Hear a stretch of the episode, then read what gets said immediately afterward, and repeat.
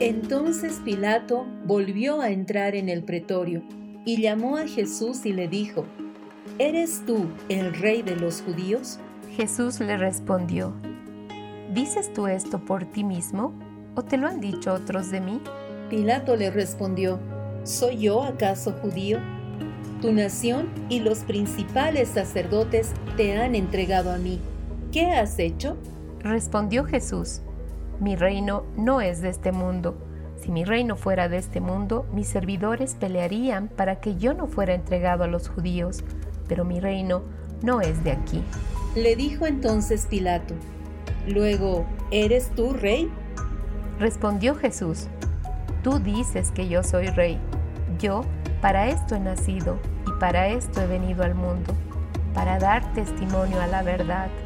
Todo aquel que es de la verdad, oye mi voz. Le dijo Pilato, ¿qué es la verdad? ¿Qué es la verdad? es la verdad? Con la verdad por delante.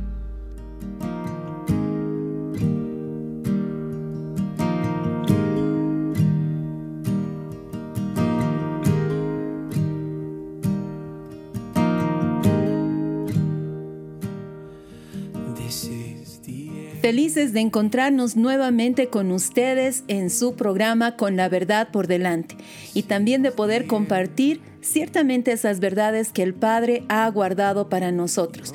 Norquita, bienvenida, qué bueno poder estar contigo una vez más. Amén. Gracias Alecita, gracias amados oyentes. Qué bendición estar juntos en este día para poder compartir y recibir de todo lo que el Padre tiene para nosotros. Ciertamente son tiempos gloriosos, tiempos llenos del amor y de la presencia del Señor. Así que recibamos con un corazón agradecido y expectantes de todo lo que el Padre va a soltar en este día. Bienvenidos amados. I'm lost without you. En esta serie de programas hemos estado revisando el Decálogo, los diez mandamientos. Y no sé si a ti, tanto como a mí, Norquita, me emociona saber de que todavía tenemos vigencia en este Decálogo, de que a pesar de que ha pasado mucho tiempo, el Señor sigue pendiente de que nosotros estemos cumpliendo con lo que podríamos decir es la base de nuestra fe y de mantenernos muy, muy cerca del corazón del Padre. Y la semana pasada justamente revisábamos acerca del tema de no robarás, uno de los mandamientos que tal vez uno dice, pues siendo cristiano ya no robo, pero muchas veces le robamos al Señor el tiempo o nosotros mismos nos robamos el descanso o nos privamos de ciertas cosas que nos corresponden para que podamos caminar bien con el Señor. Sí, y en eso también nos robamos la identidad, ¿no es cierto? Porque decíamos que muchas veces miramos lo que el otro es, la unción que tiene y eso queremos. Y al hacer eso es como que realmente estamos robando algo que el Padre puso en nosotros, al no cumplir, al no ser establecidos en, en lo que el Señor tenía a nivel de diseño de cada uno de sus hijos. Y ahí nos dábamos cuenta también lo importante que es que nosotros sepamos, conozcamos profundamente nuestra identidad y nuestro propósito. Y prácticamente estos 10 mandamientos nos permiten conocernos a profundidad. El mandamiento que vamos a revisar en esta oportunidad se encuentra en el capítulo 20 del libro de Éxodo en el versículo 16. No declararás testimonio falso contra tu prójimo. O también no mentirás, no dirás falso testimonio contra tu prójimo. Qué importante es darnos cuenta de que en nuestras manos y en nuestros labios está el que podamos nosotros bendecir o maldecir a una persona. Y realmente cuando damos un falso testimonio contra alguien, no estamos haciendo otra cosa más que maldecir su vida y recordamos en este momento que como hijos de Dios, Él nos ha llamado a bendecir constantemente e incluso dice la palabra que bendigamos a nuestros enemigos. Es verdad, porque qué sentido tiene que nosotros amemos a quienes nos aman. Ciertamente el Señor demanda de nosotros un amor mayor, un amor que tiene que traspasar los límites y aún la voluntad, ¿no? Y justamente eh, queremos presentar ahora a Walter con el sector Maná para el alma y el espíritu. Escuchemos.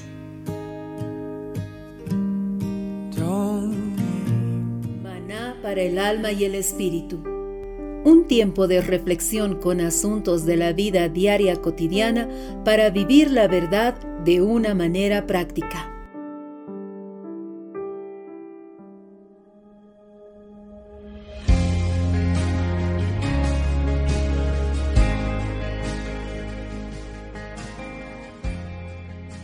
Hola amigos, espero que estén muy bien. Hoy, en Maná, para el alma y el espíritu, vamos a compartir el tema No te detengas. Mi nombre es Walter Greco y juntos disfrutemos este tiempo. No te detengas. Vayamos a Filipenses capítulo 3, del verso 12 al 14. Y dice así, no que ya lo haya alcanzado o que ya haya llegado a ser perfecto, sino que sigo adelante a fin de poder alcanzar aquello para lo cual también fui alcanzado por Cristo Jesús. Hermanos, yo mismo no considero haberlo ya alcanzado, pero una cosa hago, olvidando lo que queda atrás y extendiéndome a lo que está delante. Prosigo hacia la meta para obtener el premio del supremo llamamiento de Dios en Cristo Jesús. Amigos, es tiempo de madurar, de arrebatar lo que nos fue concedido por el Padre, dejando de mirar atrás para ver adelante lo que el Padre ya nos dio en su diseño. Miren el pensamiento de un hombre de Dios, llamado John Chiley, para el día que nos encontremos cara a cara con Cristo.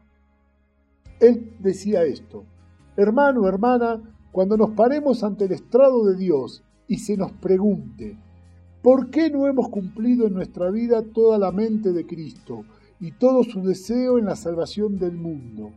¿Cuáles serán nuestras excusas al ser pesadas con la salvación de las almas imperecederas? Qué terrible será para nosotros decir que fuimos negligentes, que lo postergamos, que fallamos en buscar la investidura que viene de lo alto, el bautismo del Espíritu Santo. Quiero aclarar algo, cuando John Lake habla del bautismo del Espíritu Santo, habla de una profundidad mayor en Dios. Ahora, no quiero ponerles condenación ni una carga que ustedes no puedan soportar. Amado oyente, solo decirte que es tiempo que lo des todo para que el Padre se haga real en tu vida. Que el día que te pares enfrente de tu amado Cristo, puedas decirle, lo intenté, lo dejé todo, hice lo que mejor entendía, usé los talentos que me diste y los multipliqué.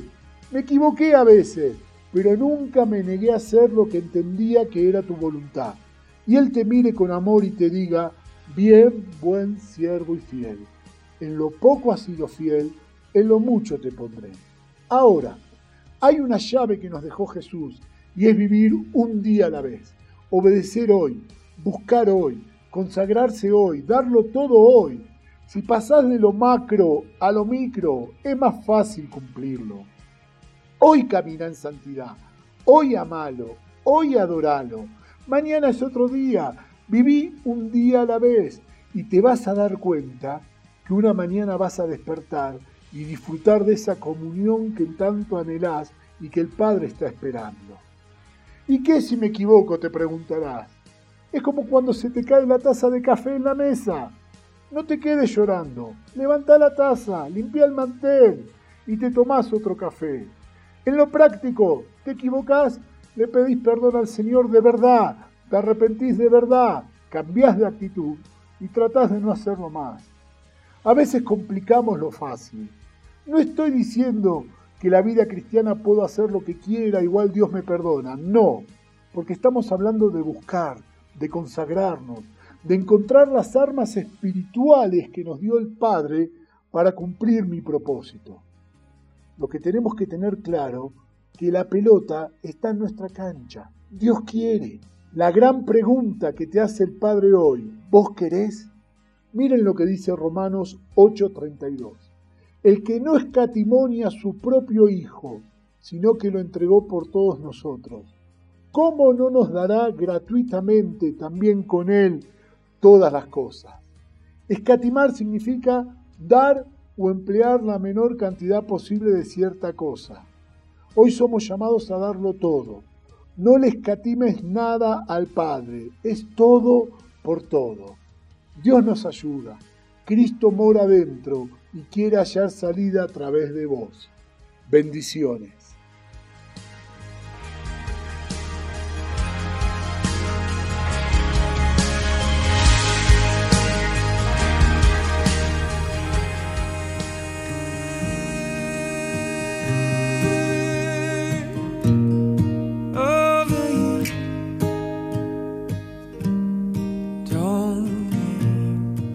Importantes palabras las que Walter soltaba en este momento y realmente debemos proseguir a la meta, debemos seguir adelante.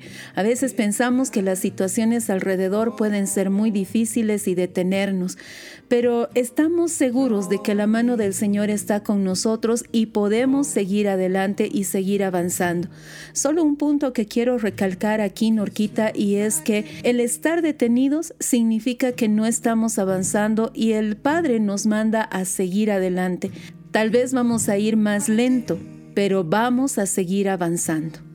Y eso tiene que ver con la determinación. Determinarnos en continuar, en proseguir, en no detenernos. Como bien decía Salecita, qué importante es proseguir, ¿no? Porque para nosotros el frenar, el detenernos es como retroceder en algún punto, ¿no? Entonces, eh, realmente tomemos siempre de la mano al Señor, no nos soltemos, porque Él siempre tiene su mano extendida y lo que demanda de nosotros es que nos agarremos y corramos y sigamos adelante a pesar de todo lo que puede estar pasando a nuestro alrededor y aún a pesar de nosotros mismos.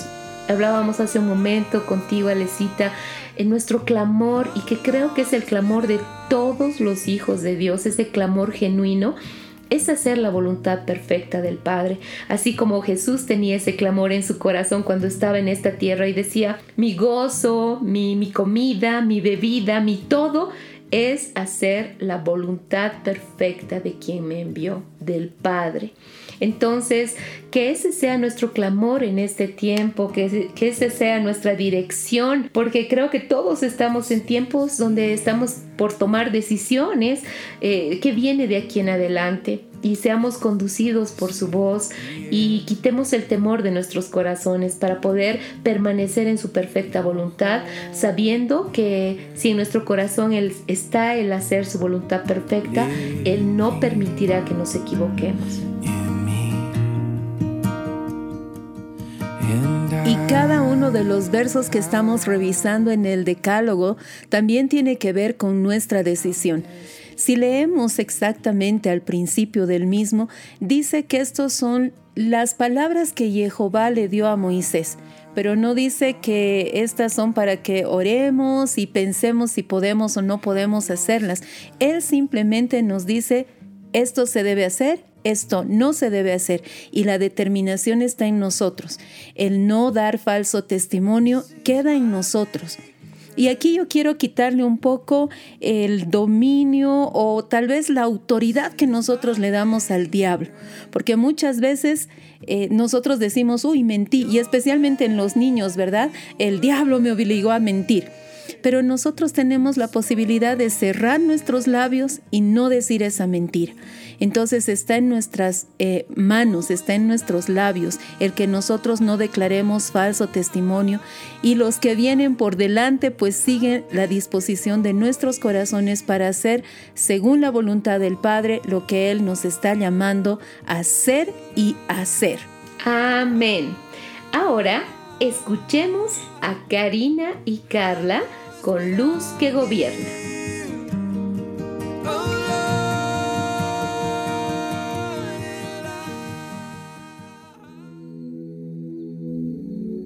Luz que gobierna, porque el profundo anhelo de la creación espera ansiosamente la revelación de los hijos de Dios. Sean bienvenidos.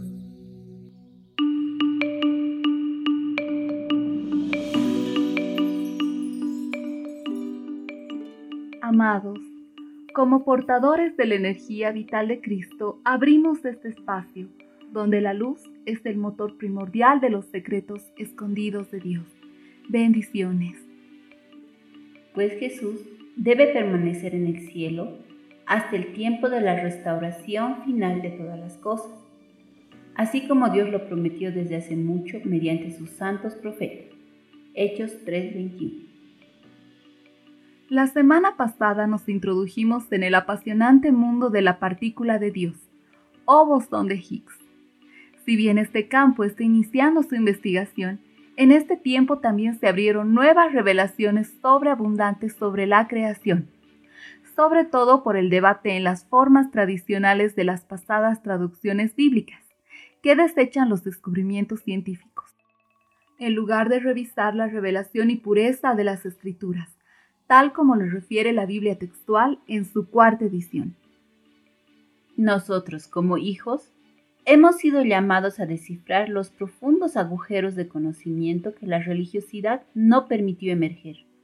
Uno de estos misterios está al interior de cómo se formó la materia tangible en este plano que llamamos natural. Por la fe entendemos haber sido constituido el universo por la palabra de Dios de modo que lo que se ve fue hecho de lo que no se veía. Hebreos 11.3. Entendamos la palabra como un sinónimo de la luz de Cristo. Tradicionalmente se sabe que la materia está formada por átomos y a su vez estos están formados por protones, electrones y neutrones. Algunas otras partículas elementales como los quarks, fotones y otros generalmente son inestables se transforman unas en otras hasta terminar como electrones y protones, los cuales son estables. Lastimosamente, estos cambios entre las partículas fueron la base de la fisión nuclear y con ello la invención de la bomba atómica. El electrón posee una masa de aproximadamente 2 milésimas partes de la masa del hidrógeno y tiene una carga negativa. El protón tiene una masa de 1,673 por 10 a la menos 27 kilogramos. El neutrón tiene una masa ligeramente superior a la del protón y carece de carga eléctrica. Hoy se sabe que el protón y el neutrón no son esencialmente distintos, sino que son dos estados de una misma partícula denominada nucleón, de tal modo que un neutrón puede desintegrarse en un protón más un electrón, sin que ello signifique que el electrón existiese anteriormente, sino que se forma en el momento de la desintegración. En cambio, los electrones son un tipo de energía que está cargada negativamente, sin tamaño ni radio característico, que se mueve con cierta velocidad, dada por su energía y momento. Es decir, no solo es una esferita rodando alrededor del núcleo, sino más bien son ondas moviéndose y su interacción con el núcleo permite que se generen grandes vacíos en esta zona. Cuando pensamos en partículas elementales, la gran mayoría de nosotros pensamos en pequeñas bolitas unidas a través de energía. Pero en realidad, ¿a qué se refieren estas partículas? En principio, un mito que debe romperse es que estas son solo pequeñas esferas que se unen para formar la masa. Más bien imaginemos que cada partícula a su vez está formada por partículas aún más pequeñas las cuales tienen movimientos vibratorios capaces de formar ondas. Así, cada partícula estaría formada como un fluido en el que otras formas de energía están moviéndose, lo que hace que el átomo adquiera diferentes formas según los procesos energéticos internos, formando esferas y diversas formas. A través de la física cuántica se ha podido inferir varias habilidades del átomo, una de las peculiaridades más grandes es que es probable que un átomo pueda estar en dos sitios a la vez o desaparecer. Y aunque hasta el momento no se pudo comprobar esto con animales o personas, la palabra nos narra algunos episodios.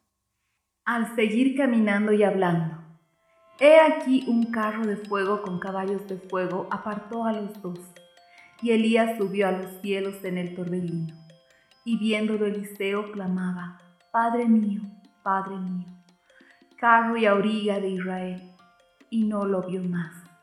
Segunda de Reyes 2, 11 y 12. También tenemos el testimonio de intercesores que estuvieron en dos lugares a la vez. Si bien esto podría ser tomado como un evento inimaginable en un plano de conciencia material, no nos olvidemos que nuestra verdadera esencia es espiritual. De allí que los recientes descubrimientos atómicos nos llevan a la conclusión de que la vida en el espíritu es tan natural como la que tenemos cada día. Lastimosamente, este conocimiento ha sido robado por la nueva era o prácticas como el yoga. Como hijos de luz, debemos retomar las instancias de gobierno respecto al trabajo desde lo espiritual, ya que la mayor parte de nuestro ser es espíritu, que contiene algo de materia así como declara Pablo en 2 de Corintios 2:12, según la nueva traducción viviente. Hace 14 años fui llevado hasta el tercer cielo.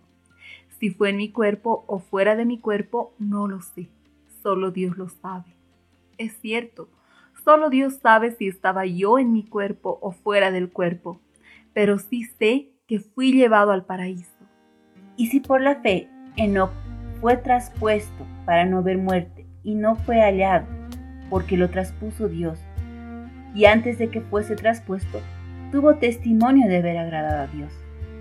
Cada partícula y cada átomo de no se unieron a la presencia de Dios en toda su gloria, en su luz. Y esta debe ser nuestra fe, nuestro anhelo. Dejemos de ver solo el plano terrenal que nos limita para descubrir los ámbitos espirituales las atmósferas celestiales y ver a nuestro Padre como en el principio.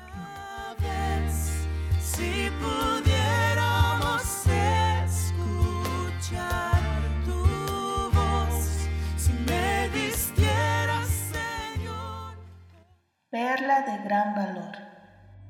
Cuán grande es el amor del Padre y su favor para con sus hijos que no deja sin respuesta su oración.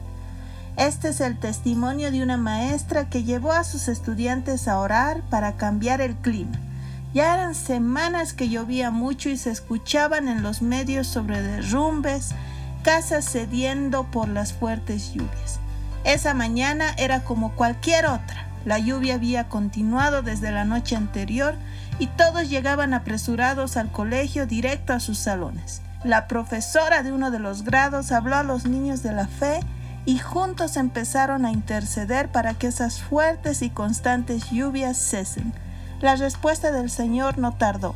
En un par de horas todo fue cesando y los días siguientes fueron aún mejores. Todos los niños estaban entusiasmados y con una fe mayor. Dios escuchó, Él prestó oídos a mi oración. Alaben a Dios quien no pasó por alto mi oración ni me quitó su amor inagotable. Salmo 66, 19 al 20. Amén.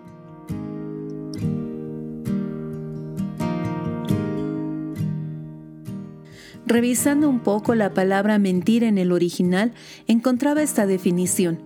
Dentro del contenido de la palabra existe un sentido de intención, es decir, que se diga algo falso con la intención de engañar. Cada vez que tengamos algo que decir, no olvidemos pesar nuestra intención al hablar. Justamente en Éxodo capítulo 23 versos 1 y 2 dice, no propagarás falso rumor, no te concertarás con el impío para ser testigo falso, no seguirás a la multitud para hacer el mal, ni testificarás en un pleito, inclinándote a la multitud para pervertir la justicia. Es como lo que pasó con Jesús, ¿no es cierto, Alecita? Al leer esto, imaginar ese momento, cómo la gente se unió a la multitud, aún la gente que vio los milagros que Jesús hizo, ellos llegaron a ser esos testigos falsos porque en realidad estaban testificando en contra aquello que sus ojos vieron. Sus ojos vieron que Jesús sanaba, que Jesús era impresionantemente diferente y aún en su mirada eh, ellos podían ver la verdad, ¿no? Pero el enemigo trajo tal confusión y fue una decisión de cada uno el decir a quién iban a seguir y cómo se unían a la multitud para ir en contra de la verdad. Sí, Norquita, y me impresiona cómo empieza este verso, ¿verdad? No seguirás a la mayoría para hacer el mal. Y qué importante es esta recomendación de parte de Dios y esta orden que Él nos da, porque cuántas veces hemos escuchado a los papás decir, y si tus amigos se tiran del puente, tú también, porque generalmente nosotros hacemos lo que todos los demás están haciendo. Pero aquí hay algo muy importante. Nosotros somos personas distintas, nosotros somos diferentes, somos de un reino distinto, estamos en este mundo, pero no somos de este mundo. Por eso es que no podemos aliarnos con este mundo. Y Romanos más adelante va a decir que no tomemos la forma de este mundo y mucho menos para hacer daño a una persona. Por más de que esta persona esté en injusticia o nosotros la veamos que está mal, eh, nuestra parte no es hacer justicia. Nuestra parte no es unirnos en una marcha y a la mayoría y tratar de conseguir algo por nuestra propia fuerza. Nuestra parte es buscar al Señor y realmente en la verdad y en la justicia que vienen de Él, ser establecidos para que los demás puedan ver esa vida y puedan también acercarse al Señor. Verdad. Recordemos que somos una generación que transforma. Por eso los invitamos a escuchar a Sara y Annie.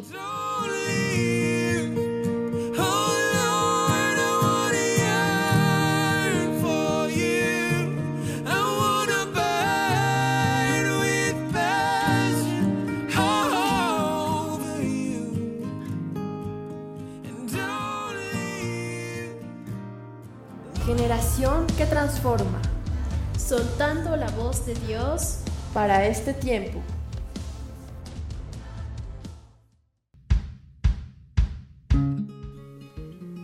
Saludos a todos amigos, ¿cómo están? Bienvenidos al sector Generación que Transforma. Hola Sarita. Hola Ani, ¿cómo están todos? Estamos muy felices de compartir una vez más con ustedes. Así es amigos, hoy vamos a tocar un tema que es muy importante, incluso si algunas personas no lo ven de la manera correcta como realmente es, puede afectarles de una manera muy fuerte. Exacto, el, tema que vamos a tocar es la identidad y cómo la falta de ella puede transformar la imagen, ¿no? Y transformar nuestros actos en este mundo. Sí, amiga, es verdad. Muchas personas por falta de identidad empiezan a caer en rechazo y eso genera otras cosas en ellos e incluso puede meterlos en cosas que ya son muy fuertes y es muy difícil de salir. Cuando uno ve al padre de manera incorrecta o no lo ve directamente, es cuando uno no sabe quién es, no sabe cómo actuar, no sabe de dónde viene, no sabe cómo comportarse entre los hermanos, entre el cuerpo. Y ya eso va a, muchos eh, problemas ¿no? que, que, afectan a la vida. De uno, de, la, de toda la familia, de, de la sociedad. Y, bueno, pero lo bueno es que el Padre otra vez está revelándonos de nuestra identidad y está sanando esta parte de nosotros. Así es, amiga. Justo eh, cuando le preguntamos al padre eh, cuál era el tema que vamos a tratar, nos mostró esto de identidad y nos mostró tres elementos, el agua, el pan y el vino. Al principio, cuando estábamos orando, vimos muchas aguas y vimos que estas aguas nos estaban limpiando y y mientras nos estaba limpiando de adentro hacia afuera, también pudimos ver que el reflejo de, que teníamos nosotros en las aguas éramos quien realmente somos, porque el agua era tan pura y era tan cristalina que veíamos la verdad. Así es, también cuando eh, vimos eso, eh, también podemos ver una mesa y en la mesa había pan y vino y también había agua. Y vimos cómo, o sea, la sangre de Cristo es representada por el vino. Y eso entra en nosotros y es la sangre de Cristo en nosotros, o sea, somos sus hijos, ahí es como nos, o sea, la, la, sangre de Cristo es como la marca de que somos hijos, de que le pertenecemos a Él. Exacto, la genética, el ADN, literalmente entra en nosotros y transforma nuestra naturaleza. Como dice en la palabra, ¿no? que los vestidos del nuevo hombre eh, es otra naturaleza, es otra vestidura que nosotros portamos, pero solamente es, a recibir de, de su ADN. También está muy relacionado con el pan, porque el pan es la carne de Cristo, es ese cuerpo de Cristo.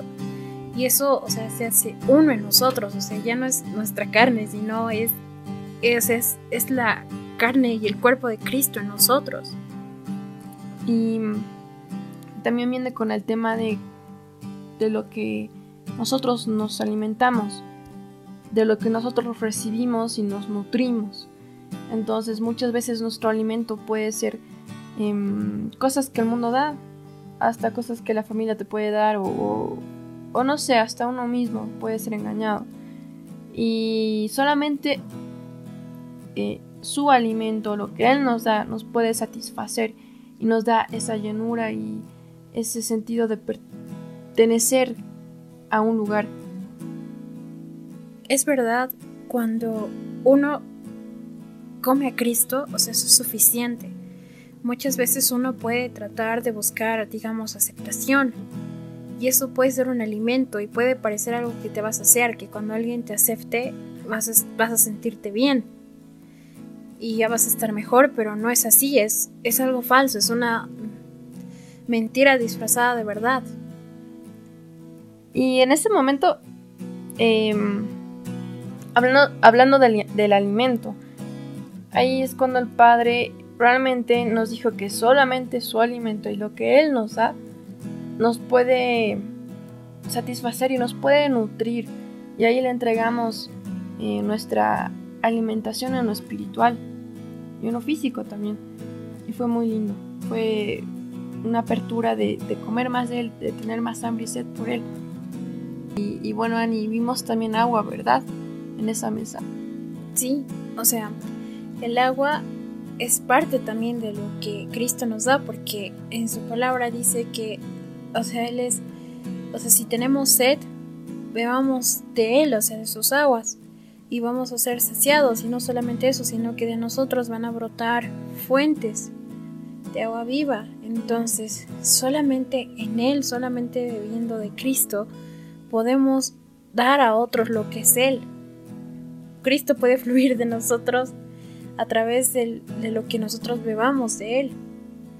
Sí, muchas veces tal vez queremos cambiar situaciones o, o hacer una diferencia, pero pero si no viene del lugar correcto, es decir, de la fuente correcta, no va a pasar nada. Solamente cuando nuestra fuente es Él y bebemos todos los días de Él, podemos dar algo. Y, bueno, ahí entendimos el diseño que Dios tiene también con el alimento, con la bebida, con el pan y el vino. Y cómo lo físico también se vuelve importante en lo espiritual, porque primero es en lo espiritual y eso refleja en lo físico. Y bueno, damos gracias al Padre por habernos mostrado y darnos ese momento con Él, porque fue precioso. Así es. También vimos, ¿no? Cómo estos tres elementos se relacionan con la identidad, porque el agua hace que podamos eh, mostrar a Cristo a través de las aguas que Él nos da cuando bebemos de Él. La sangre nos hace parte de Él y su carne se impregna en nosotros. Y también en el agua nos podemos ver como Él nos ve porque se muestra el reflejo de quién somos en Él. Y algo que también el Padre nos decía es que lo que somos en Él, eso somos. Y eso viene como un sello de identidad. Amén. Este tiempo y estos días se soltó un sello de identidad y de paternidad.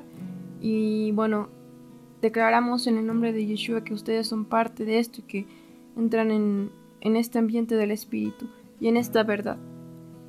Declaramos eso sobre sus vidas. Amén. Declaramos esa verdad que se soltó, que es lo que soy en ti, eso soy. Amén. Gracias amigos por escuchar y, estar atentos en este tiempo. Los queremos mucho. Hasta la próxima.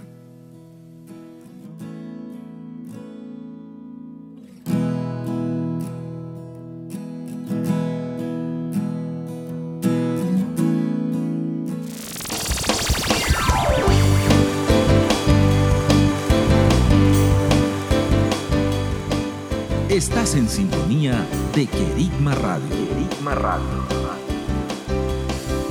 Extendiendo el mensaje del reino de Dios a todas las naciones de la tierra. A todas las naciones de la tierra.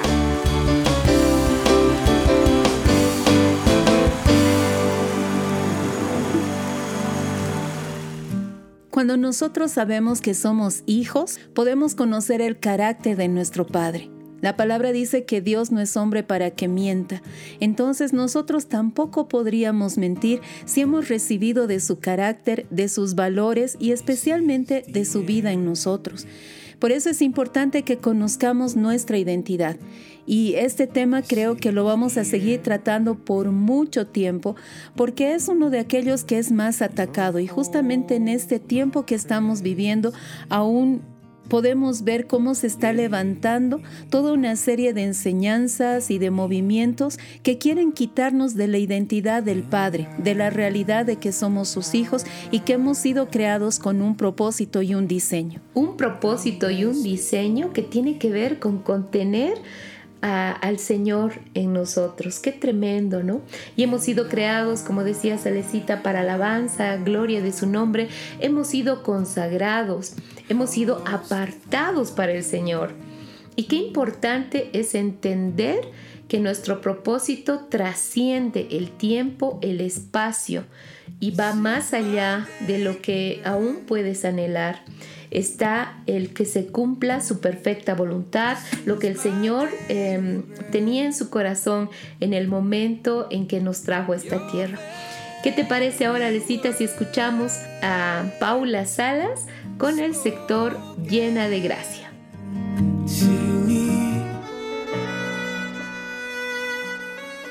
Llena de gracia, un espacio dedicado a mujeres de reino. Bendecidas amadas, bienvenidas a un programa más del sector Llena de Gracia. Nuestro tema de hoy, consagrada a Dios. Soy Paula y es un gusto estar nuevamente con ustedes.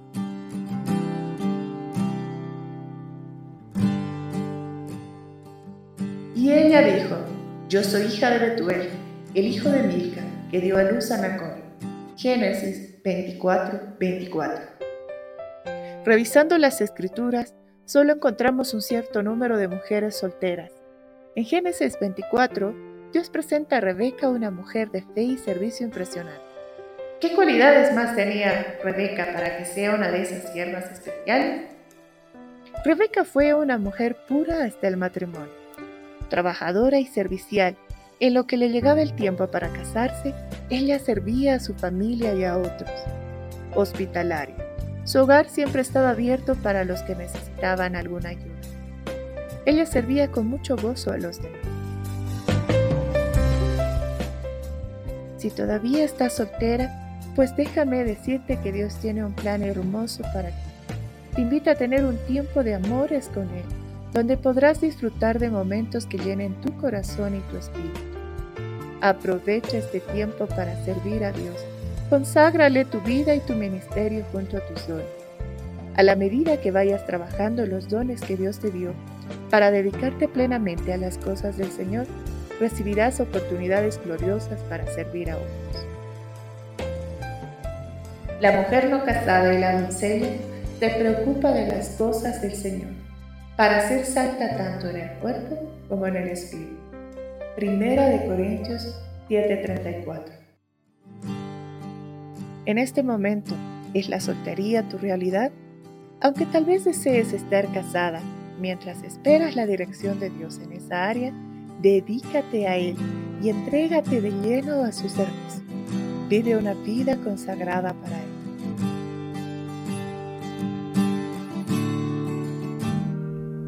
Consagrarnos y apartarnos para Dios. Ambas palabras significan ser santos. Y tal vez cuando nosotros decimos santos, eh, estamos imaginándonos algo muy elevado, que ya debemos flotar y debemos tener una aureola alrededor de nosotros y falta poquito para que nos salgan alas. Pero la verdad es de que esta es una palabra que se utilizaba muy constantemente en la Biblia y en los tiempos bíblicos. Habían muchas cosas, objetos santos, consagrados para algo específico. Hoy día nuestra vida debe ser así. Debe ser santa, separada para Dios. Y ahí es donde está lo importante. No simplemente nos separamos, sino que nos separamos para Él, para servirle, para ministrarle, para adorarle, para vivir una vida de acuerdo a sus principios y justamente de acuerdo a sus mandamientos. Amén.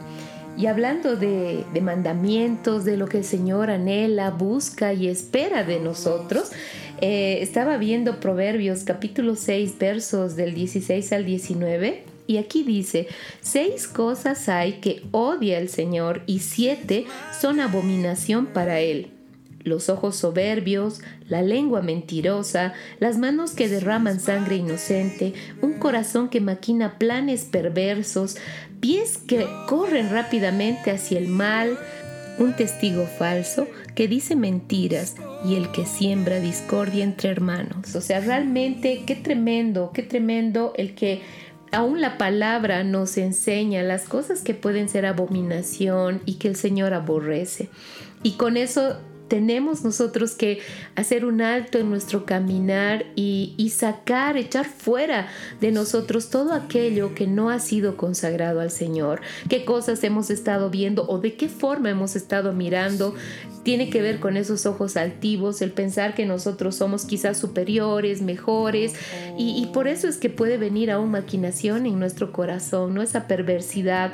Por eso es que cada día, amados oyentes, los animamos a que podamos exponernos a la luz del Señor para que sea el Espíritu Santo escudriñando lo profundo de nuestro ser, para que ninguna de estas cosas que son abominación y que el Señor aborrece puedan estar en nosotros.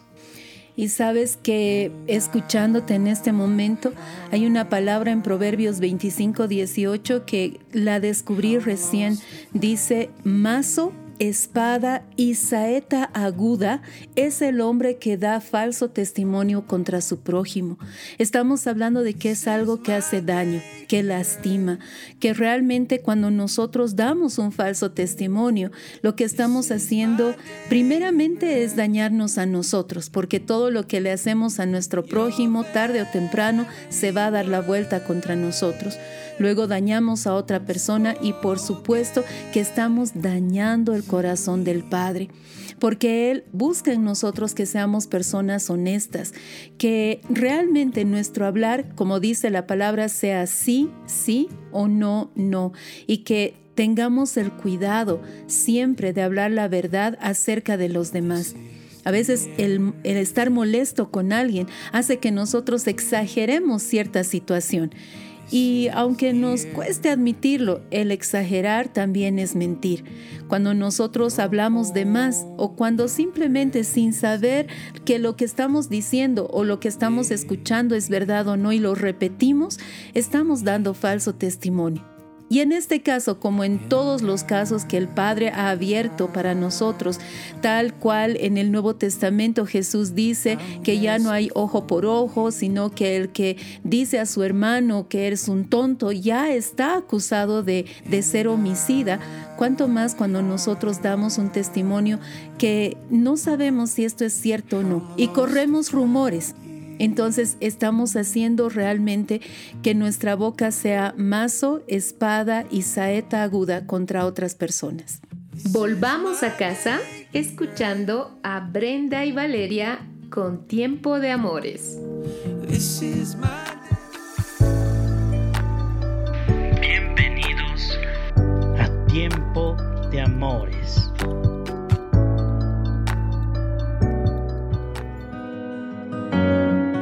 Bendiciones y bienvenidos a su sector Tiempo de Amor. Estamos una vez más Brenda y Valeria. Vamos a continuar la historia del hijo pródigo, cómo vuelve a su casa. Bueno, en realidad estamos en la parte en la que el hijo vuelve en sí, va a casa de su padre. Sí, dice, en ese momento llega al final de sus fuerzas y la palabra dice en Lucas 15, 17, y volviendo en sí dijo, ¿Cuántos jornaleros en casa de mi padre tienen abundancia de pan y yo aquí perezco de hambre?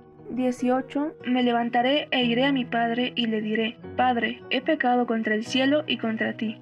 La confusión se acabó, costó mucho dolor, pero la luz del entendimiento entró en su corazón nuevamente y emprendió el camino de volver a casa. ¿Cuánto le habrá costado, te imaginas? Reconocer que su papá tenía razón, que lo iba a perder todo, reconocer que el dinero eh, realmente no vale nada, ¿no? El valor más preciado es el amor de tu padre, su cuidado y aún su seguridad. Es verdad, y siempre me he preguntado o me he imaginado que el hijo pródigo ha pasado por varios empleos. Yo me imagino como que terminó su dinero y empezó a trabajar de algo poquito, no sé, lavando platos y luego barriendo casas, hasta terminar a ese punto tan bajo de cuidar cerdos. Sí, cuidar cerdos es verdad, puede ser un, un, pequeño trabajo, no el más pequeño. Sin embargo, la palabra dice que él tenía hambre y aún tenía eh, deseo de la comida que tenían los animalitos. Entonces realmente fue un momento bastante fuerte para él, el más fuerte de su vida, me imagino. Es verdad, así debajo cayó este hijo pródigo. Yo creo que la mayoría, si no es que todos, hemos pasado por ese punto bajo, ese punto en el cual incluso deseamos la comida de los cerdos. Yo recuerdo una prédica donde mencionaban que esta comida de los cerdos y los cerdos es el mundo y su comida es lo que ellos consumen, lo que ellos producen, lo que ellos hablan y decía no desperdicien sus perlas en la comida para cerdos, no desperdicies tu vida estando al lado de los cerdos y llegar al punto de desear lo que los cerdos tienen, porque tú tienes un lugar especial. Esta historia nos muestra muchas, muchas cosas aparte de la identidad, de la paternidad, del perdón, nos muestra también la posición en la que deberíamos estar. Y aquí nos muestra cómo este hijo pródigo cayó a un punto muy bajo de su vida. Mientras corría él hacia la casa de su padre, pensaba, ¿qué va a decir de mí, papá? ¿Me recibirá? ¿Estará enojado? Las lágrimas seguramente llenaron sus ojos y se reprochaba a sí mismo, ¿qué hice? ¿Cómo pude ser tan torpe? ¿Cómo desperdicié el amor y todo lo que tenía en casa? Estando aún lejos, dice la parábola, el padre lo vio. Siempre el padre nos ve y espera que corramos a sus brazos de amor. Y como nosotros somos tan lentos para volver a veces, él envía a su Hijo a que corra hacia nosotros, aunque eso le haya costado la vida. El Padre no pudo aguantar y corrió, llorando, riendo, dándole las gracias a Dios por oír su oración. Su corazón estaba de alegría, lleno de alegría. Volvió y volvió, gritaba. Y algunos siervos viendo a su, su patrón corriendo y no entendiendo lo que estaba pasando, corrieron tras él. ¿Qué encuentro? ¿Te imaginas? ¿Qué encuentro? Cuánto amor desatado en ese brazo, cuántas lágrimas que regaron el campo, lágrimas de alegría, de dolor, de reencuentro. El hijo realmente arrepentido, le dice en Lucas 15, 21. Y el hijo le dijo, Padre, he pecado contra el cielo y contra ti, y ya no soy digno de ser llamado tu hijo. El padre parece no escuchar y dice en Lucas 15, 22. Pero el padre dijo a sus siervos, Sacad el mejor vestido, vestidle y poner un anillo en su mano y calzado en sus pies. Traed el becerro gordo y matadlo, y comamos y regocijémonos, porque este es mi hijo. Estaba muerto y ha vuelto a vivir, estaba perdido y fue hallado. Y comenzaron a regocijarse. Nada importó en ese momento, solo el amor que fluía del padre a hijo. Esta parte es interesante porque antes de dejarlo entrar a su casa, primero lo viste, le pone un anillo y también le pone calzado en los pies. Esto nos muestra cómo le da la identidad de hijo y lo hace incluso cambiarse las vestiduras para que sea reconocido como hijo antes de entrar a su casa nuevamente. Y también es interesante cómo el hijo reconoce que ha pecado contra el cielo, no solamente contra su padre. Así es, nada importó en ese momento, solo el amor que fluía del padre a hijo. El hijo mayor no entendió, se enojó, quiso participar de la fiesta, pero el padre le explicó en, en Lucas 15:31 dice, él entonces le dijo, Hijo, tú siempre estás conmigo y todas mis cosas son tuyas. Y en el 32, pero era necesario hacer fiesta y regocijarnos porque este hermano tuyo estaba muerto y revivió, estaba perdido y fue hallado. Amados, papá nos espera siempre, ya sea que nos hayamos ido de casa o que estando en casa no disfrutemos de ser hijos. Es muy interesante cómo muestra las dos posiciones, ¿no?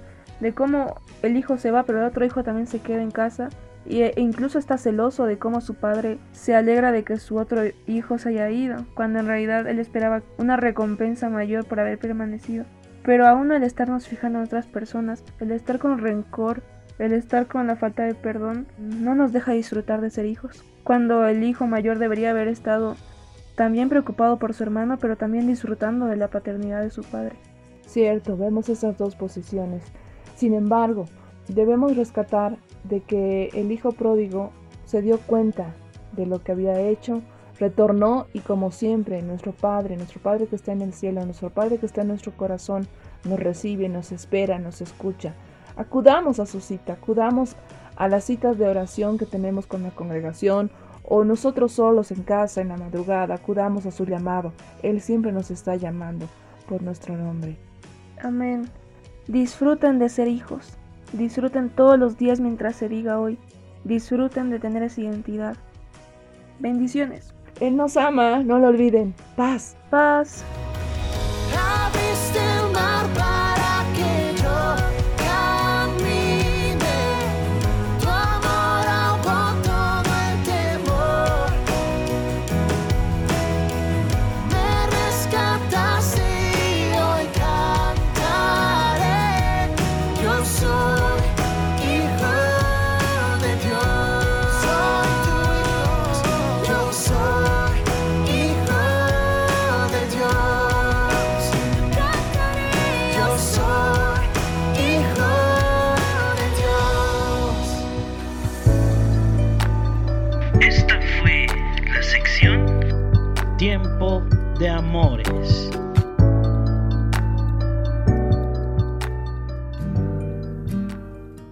Imagine un final alternativo para la historia del hijo pródigo. ¿Qué hubiera pasado si él volvía con una mentira en los labios? ¿Qué hubiera pasado si realmente él no estaba arrepentido? Y si solamente estaba diciendo estas palabras para que su padre lo, lo reciba. Ciertamente la reacción del padre hubiera sido diferente. Podemos ver en las enseñanzas de Jesús que lo que Él nos pide es de que seamos personas transparentes, que aquello que debemos decir lo digamos en su tiempo y aún que pongamos delante de Él nuestras emociones y nuestros anhelos para que no vivamos sobre una mentira. ¿Cuántas veces al ministrar nos encontramos con personas que han construido su vida sobre mentiras? Es decir, yo me porto bien, yo hago las cosas bien, o yo he confiado en esto, o confié en esta persona, pero en realidad no era cierto. Su confianza estaba puesta en el dinero o en ellos mismos o realmente no estaban portándose correctamente. Y entonces cuando la mentira es descubierta, hay una parte de vergüenza y hay una parte también de condenación que deben ser sanadas. Si el hijo pródigo hubiera vuelto mintiendo, yo le aseguro que el padre no hubiera salido a su encuentro de la manera en la que Jesús nos contó porque además de tener un hermoso corazón, el Padre sabe lo que nosotros estamos pensando y viviendo. Entonces, eh, qué importante y qué puntual en este punto, Norquita, la recomendación que siempre nos hacen. Antes de hablar, pensemos.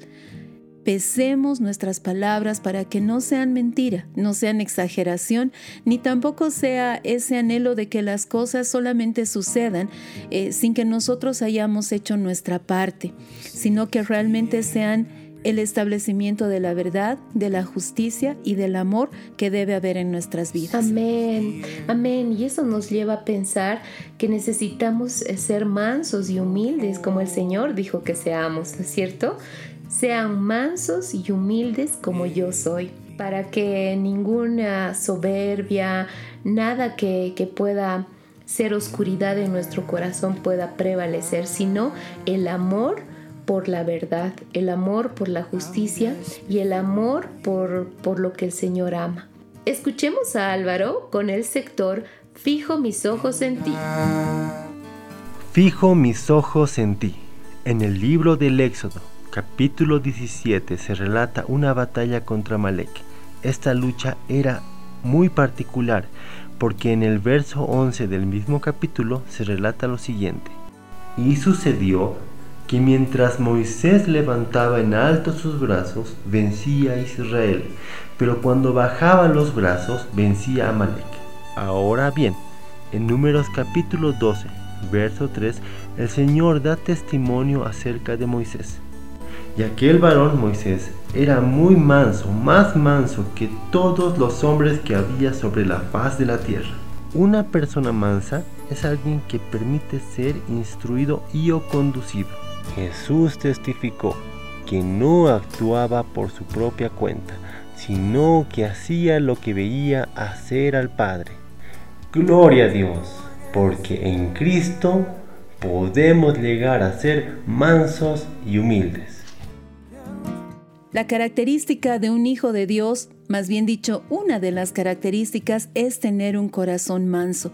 Esto significa de que tenemos nuestra fuerza bajo control.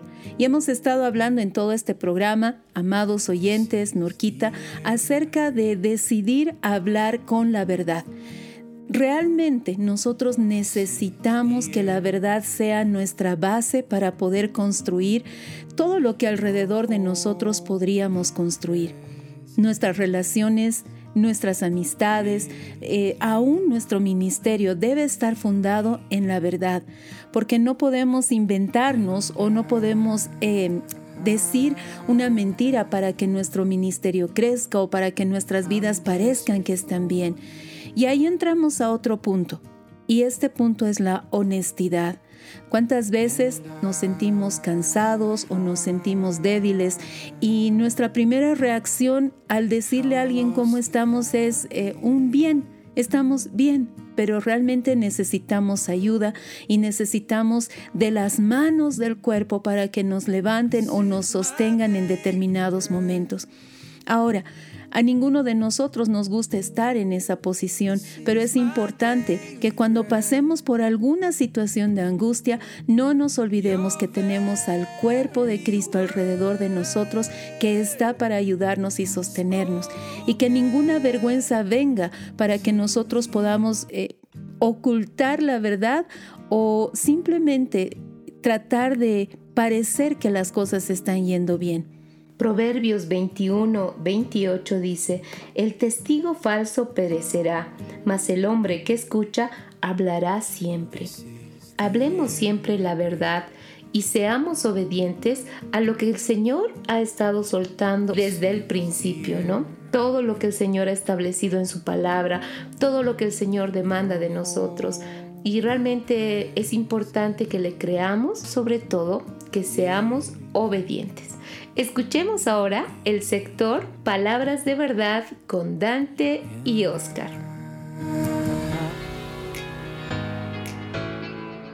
Desde Casa de José a las Naciones, este es el sector Palabras de Verdad. Mi nombre es Oscar y junto a Dante estaremos compartiendo este espacio para conocer algunas palabras que son muy importantes.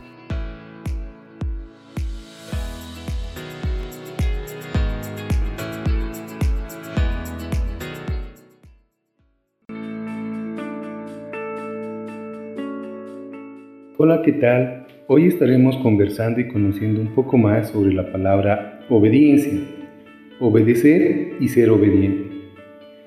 Esta palabra tiene sus raíces tanto en el hebreo y en el griego. En hebreo, shamar quiere decir oír inteligentemente, poner atención, atender atentamente, dar oídos, escuchar. En griego, la palabra hupakoe quiere decir escuchar con atención, acatamiento o sumisión. Y hupekos, escuchar con atención, sumiso. Esta palabra está muy relacionada con el oír. El llamado decisivo es a oír. El oír implica el actuar en obediencia. Como dice en Miqueas 6:8, oh hombre, él que ha dicho lo que es bueno, lo que Jehová pide de ti, solamente hacer justicia, amar la misericordia y andarte con tiempo. La Biblia fue escrita para ser leída en voz alta, así poder escuchar con atención la voluntad del Padre. Al oír atentamente, hallamos la gracia, que nos llama al arrepentimiento. La fe y la obediencia son los distintivos del verdadero oír. Deuteronomio 28, 1, 2 dice, Y sucederá que si oyes atentamente la voz de Jehová tu Elohim, para obedecer, para guardar todos sus mandamientos que yo te mando hoy, también Jehová tu Elohim te elevará sobre todas las naciones de la tierra. Y por haber obedecido la voz de Jehová, tu Elohim vendrá sobre ti, te alcanzarán todas estas bendiciones. Jesús fue obediente, se humilló a sí mismo haciéndose obediente hasta la muerte y muerte de cruz. Es por esto que cada uno de nosotros debemos ser hijos obedientes, no amoldándonos a la antigua manera de vivir, mas debemos vivir conforme a su voluntad, porque hemos sido apartados para manifestar su reino en justicia, paz y gozo. Que nuestra obediencia a la voluntad del Padre sea justamente manifestar el reino de los cielos en esta tierra. Gracia y paz, bendiciones.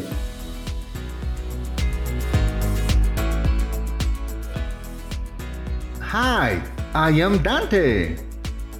Obedience takes you to the higher levels of revelation. This is doing the will of the Father of lights. It is a decision perhaps the biggest decision you made in your life. It is a way of living in a daily task to fulfill. In English, obedience is the condition of being obedient, exact fulfillment of an order, respect for the authority. Do your best and you will get the best of revelation in your life. La obediencia te lleva a niveles más altos de revelación. Esto es el hacer la voluntad del Padre de las Luces. Es una decisión, tal vez la más grande que hiciste en tu vida. Es una forma de vivir una tarea diaria y también cumplirla. En inglés, obediencia es la condición de ser obediente, el cumplimiento exacto de una orden, respeto por la autoridad. Haz tu mejor esfuerzo y obtendrás la mejor revelación en tu vida. Que el Padre bendiga tu obediencia.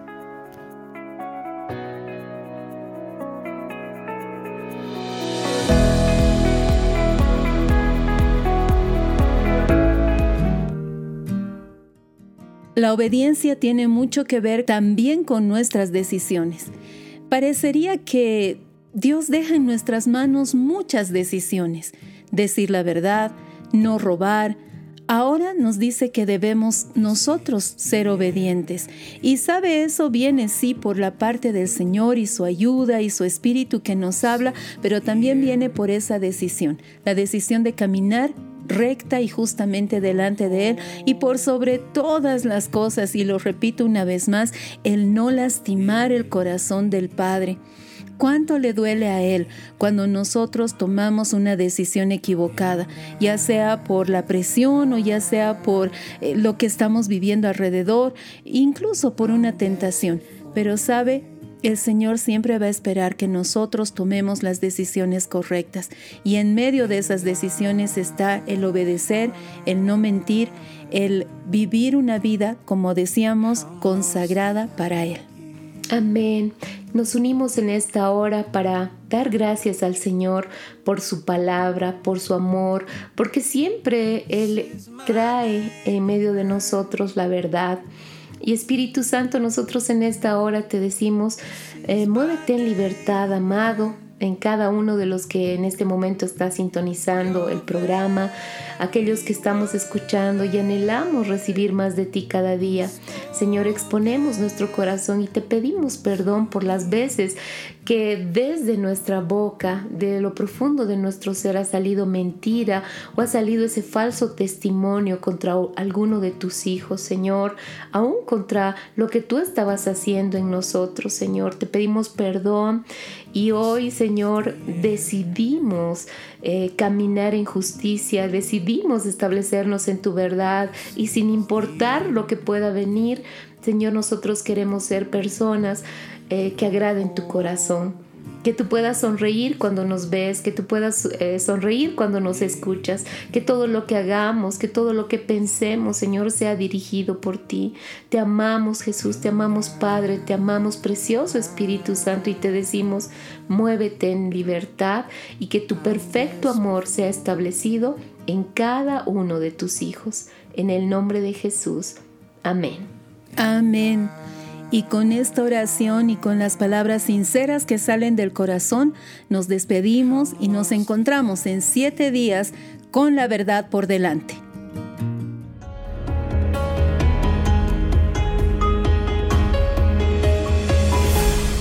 Con la verdad por delante.